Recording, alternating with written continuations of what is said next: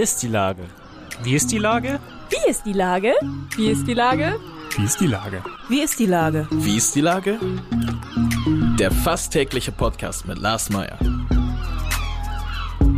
Wie ist die Lage? Unser fast täglicher Podcast als Kooperation mit der Mopo und der Gute-Leute-Fabrik spürt seit über einem Jahr tagesaktuellen Fragen nach. Macher, Musikerin, Models, Mütter und Politiker, genauso wie Schwestern, Schüler, Schlachter, Freiberufler oder Helfer, also prominente Lenker oder unbekannte Denker, kommen knapp 15 Minuten zu Wort. Die Auswahl ist rein subjektiv, aber immer spannend und überraschend. Mein Name ist Lars Meyer und ich rufe fast täglich gute Leute an. Unser Partner, der das diese Woche möglich macht, ist das Discovery Dog. Direkt neben der Elfi erlebst du den Hamburger Hafen aus bisher ungesehenen Perspektiven mittels modernster Virtual Reality Technologien, Projektion und Live-Simulation. Das war Werbung. Herzlichen Dank. Heute befrage ich Tatjana König und die ist im Vorstand der Körperstiftung. Ahoi, Frau König. Hallo, Herr Mayer. Liebe Frau König, die Körperstiftung will mit ihrem Programm Netzwerken und Veranstaltungen Menschen dabei unterstützen, sich über die Zukunft des Zusammenlebens zu verständigen, die alternde Gesellschaft zu gestalten und der Demokratie Impulse zu geben. Sie bestärken Menschen darin, das Geheimwesen mitzugestalten und sie machen ihre Potenziale sichtbar. Inwieweit müssen Sie sich denn derzeit im Hinblick auf die Pandemie mit der Gegenwart auseinandersetzen? Wir setzen uns immer mit der Gegenwart auseinander. ähm, aber für das Verständnis der Gegenwart gehört natürlich auch die Beschäftigung mit der Vergangenheit. Aber die Pandemie hat ja gezeigt, ähm, dass das Thema Wissenschaftskommunikation ein sehr wichtiges Thema ist. Und das ähm, ist tatsächlich auch ein Gebiet, auf dem wir schon länger unterwegs sind. Wir vergeben jedes Jahr den Deutschen Studienpreis an herausragende äh, Doktorandinnen ähm, und Doktoranden. Und tatsächlich bekommen die Gewinner und Gewinnerinnen von uns dann ein Medien- und Kommunikationstraining, damit diese ähm, sozusagen vielversprechenden Talente über ihre Arbeit ähm, allgemeinverständlich sprechen können. Und insofern wir äh, praktisch den ersten Baustein legen für Menschen wie zum Beispiel ähm, Herrn Drosten, der eben so wunderbar uns allen erklären kann, ähm, wie es virologisch gerade aussieht. Wie ist es denn da immer so mit diesen ganzen schlauen Menschen um Sie herum? Ähm, wann holen Sie sich denn mal ein bisschen Normalität? Weil ich meine, äh, auf so einem Job zu sein, Sie haben im Vorstand noch zwei Doktoren, also ich hätte da, ich hätte da ein bisschen Sorge als äh, völlig Unstudierter. Ja, die Stiftung ähm, ist ja auf ganz unterschiedlichen Feldern unterwegs und in Bergedorf mit dem Haus im Park ein Angebot eher für ältere Menschen. Und jetzt ziehen wir da im Ende des nächsten Jahres auch in das Körperhaus. Ähm, und da spielen ähm, auch Themen wie Leben mit dem Tod oder äh, wie kann man Kommunen ähm, für ältere Menschen auch attraktiv machen, eine große Rolle. Wir haben hier Veranstaltungen mit Kindern und Jugendlichen und äh, die Veranstaltungsreihe hier unerhört im Körperforum zum Beispiel, die gerade der jungen Generation äh, eine Stimme geben will. Ähm, da haben wir also viel Kontakt auch zu Menschen, die nicht promoviert oder habilitiert sind. Es heißt ja in Ihrem Programm noch weiter, dass Sie auch den Gründergeist der Älteren äh, fördern wollen und den Menschen im Exil eine Stimme geben. Ähm, das heißt, Sie machen so Rentner-Startups oder wie habe ich mir das vorzustellen? Absolut. Es gibt eben äh, einen Wettbewerb, ähm, der tatsächlich äh, Gründer und Gründerinnen auszeichnet, die eben im fortgeschrittenen Alter, also mit 60 plus gegründet haben. Und da äh, wundert man sich, wie viel es davon gibt. Das würde man gar nicht vermuten. Was machen die denn dann so? Die werden ja im Zweifelsfall keine Influencer-Agentur äh, eröffnen. Aber gibt es da so, ich sag mal, so Leuchttürme, äh, die Sie jetzt benennen können?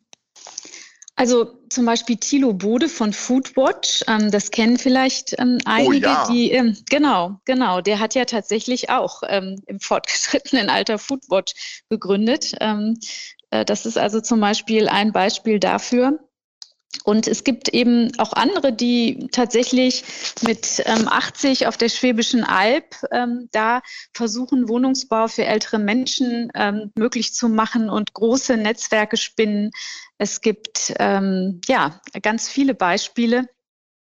wo Ältere tatsächlich ähm, nochmal ganz neu durchstarten. Jetzt haben Sie die Schwäbische Alb genannt und Thilo Bode mhm. macht das ja auch von Berlin aus. Wie weit reicht denn die Körperstiftung? Ich dachte immer, Sie sitzen da in der Hafen City und dann arbeiten Sie von Bergedorf bis Harburg oder so. Aber das hört sich ein bisschen danach an, dass Sie sich auch mit anderen Projekten auseinandersetzen und Nein, wir äh, Örtlichkeiten. Genau, wir sind deutschlandweit und auch international unterwegs. Ähm, vieles oder fast alles hat aber die Keimzelle tatsächlich in Hamburg. Also der Bergedorfer Gesprächskreis, der ja auf den ersten Blick sehr nach einer sehr lokalen Veranstaltung äh, klingt. Hört war, sich erstmal so an, als würde sich der Schützenkönig mit der Freiwilligen Feuerwehr zusammensetzen, ist aber etwas ganz anderes. Ist tatsächlich etwas ganz anderes. Ähm, Kurt Körber, unser Stifter, hat den ähm, gegründet, ähm, um tatsächlich äh, damals noch zu Zeiten des Kalten Krieges ähm, Menschen, Politikern aus Ost und West, aus den USA, aus der Sowjetunion oder aus Osteuropa überhaupt die Möglichkeit zu geben, in einen Austausch zu gehen und miteinander zu reden, statt übereinander zu reden. Und dieser Gedanke, der hat sich im Bergedorfer Gesprächskreis eben fortgesetzt. Der findet heutzutage in Nicht-Corona-Zeiten auch in Peking statt oder in Beirut an ganz unterschiedlichen Orten, aber es geht eben immer darum, Menschen zusammenzubringen, damit eben ähm, durch dieses Miteinanderreden auch Krisen oder Feindschaften entschärft werden und ähm, genau der Dialog sozusagen dadurch eine gute Basis hat. Was sogar mir ein Begriff ist, ist, ähm, dass sie einen der angesehensten Wissenschaftspreise weltweit verleihen. Ähm, als sie im Sommer 2019, glaube ich, angefangen haben, ich kenne das ja so von berühmten Bands und so, dass dann sofort Leute anrufen und Gästelistenplätze haben wollen. Wie war das denn bei Ihnen? Äh, gab es da einen größeren Andrang, dass Sie gesagt haben, Mensch, wir wollen jetzt aber auch zum Körperpreis eingeladen werden von dir? Äh, ja, tatsächlich. Also der Körperpreis ähm, für die europäische Wissenschaft, äh, wie er genau heißt, der wird jedes Jahr vergeben ähm, und ist mit eine Million Euro Preisgeld dotiert ähm, und zählt damit ähm, zu den ja, hochdotiertesten ähm, und ähm, auch bekanntesten Auszeichnungen hier in Hamburg und auch im deutschsprachigen Raum. Manche nennen ihn den Hamburger Nobelpreis.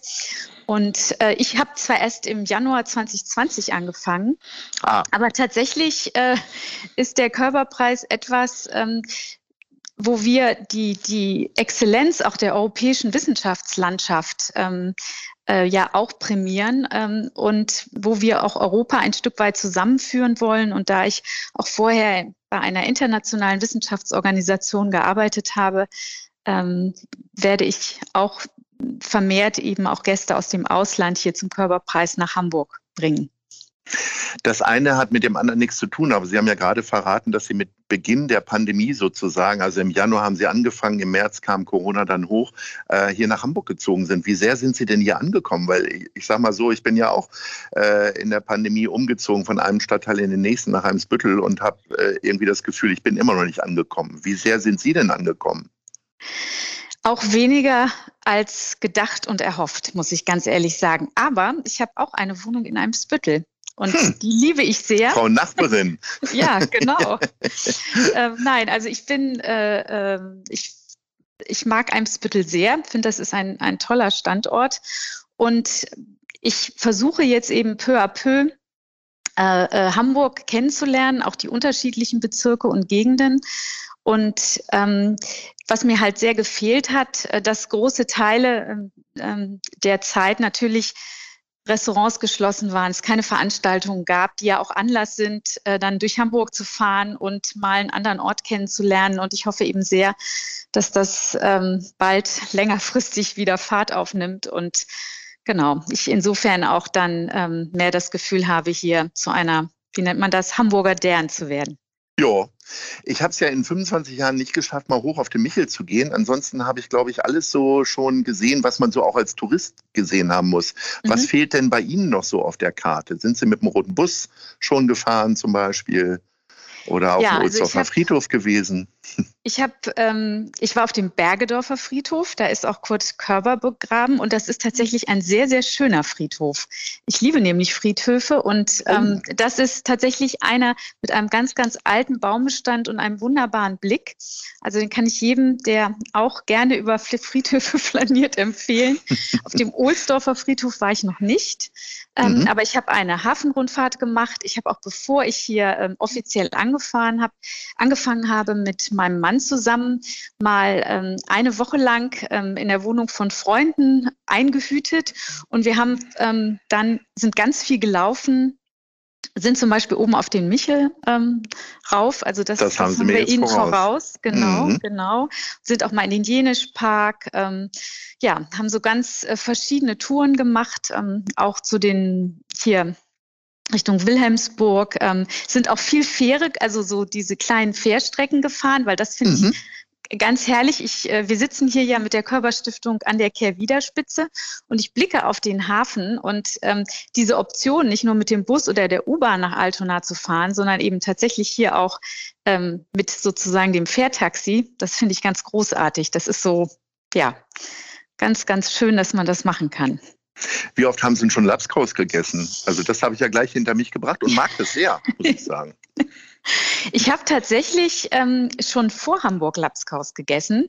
Ich habe nämlich, ich habe nämlich eine meiner besten Freundinnen kommt aus Bremen und mhm. ähm, das gab es bei denen eben zu Hause schon als Studentin, als ich da eingeladen war, aber tatsächlich in Hamburg noch nicht. Also wenn Sie mir eine Stelle empfehlen können, wo man den hier essen kann und der besonders gut ist, dann bin ich für Empfehlungen Das kann offen. ich ganz spontan machen, aber eigentlich sind Sie ja diejenige, die gleich Ihre Top 3 verrät. Aber meine das Top stimmt. 1 für den Lapskaus ist der Deichgraf in der Deichstraße. Ah, äh, ja. Da hatten wir früher unser Büro nämlich und äh, da mhm. schmeckt er wirklich ganz, ganz besonders gut. Und der ist jetzt, auch ja nicht weit weg von mir dann. Nee, deswegen da ja um ich Ihnen ja gleich noch sowas genannt. Genau, genau, genau. So, jetzt sind wir aber bei den Top 3 von Ihnen. Äh, und da habe ich mir überlegt, ich würde gerne wissen, wie Sie so Ihre Mittagspause denn äh, verleben. Also klar, Sie gehen jetzt demnächst in den Deichgraf, aber in welchen Laden zum Bummeln oder in welches Café gehen Sie denn mittags? Sie sind ja in der Hafen City und genau. äh, da gibt es ja viele Möglichkeiten. Das Platz stimmt. Drei. Ja, genau. Platz drei ähm, ist äh, die, die äh, Kaffeerösterei in der Speicherstadt. Die ist hier praktisch ja. gleich nebenan. Und ich bin jemand, so gut in der genau, City. ich tatsächlich, wenn die Fenster auf sind, rieche ich Kaffee Röstereigeruch. ja. ähm, genau. Ich bin nämlich eher ein später Mittagesser und um die übliche Mittagszeit ähm, hole ich mir oft nur einen Kaffee. Mhm. Ansonsten gehe ich auch sehr gerne mal aus der Speicherstadt raus, ähm, und Richtung Portugiesenviertel. Ja. Genau, das ist das Café Johanna am Venusberg. Oh ja. Das ist so mhm. unterhalb des Michels und oberhalb des Portugiesenviertels. Ja. Genau. Und, und jetzt kommen Platz... die Fanfaren für Platz 1. Ehrlich gesagt, Platz 1 sind die Stufen hier vor dem Körperforum. Ich oh. nehme mir wahnsinnig gerne äh, Essen mit und setze mich hier mhm. mittags mit meinen Kolleginnen und Kollegen hin, mit dem Blick auf den Hafen, auf die alte Polizeiwache. Und das Körperforum ist ja unser Veranstaltungsort und da diese Treppen davor, das ist ein äh, wunderbarer Platz, kann man sehr gut sich hinsetzen. Das ist mein Das ist auch nochmal beste Werbung für die Körperstiftung. Liebe Frau König, das hat mir sehr viel Freude bereitet und ich hoffe, dass wir uns dann in normalen Zeiten äh, dann vielleicht nochmal sprechen, weil es gibt ja doch noch viele Themen, die Sie als Körperstiftung bearbeiten. Herzlichen Dank erstmal für die Antworten, für Ihre Arbeit und ein schönes Jahresende. Das wünsche ich Ihnen auch. Danke. Ahoi. Tschüss. Ahoi. Tschüss. Eine Produktion der Gute-Leute-Fabrik in Kooperation mit 917 XFM und der Hamburger Morgenpost. あ。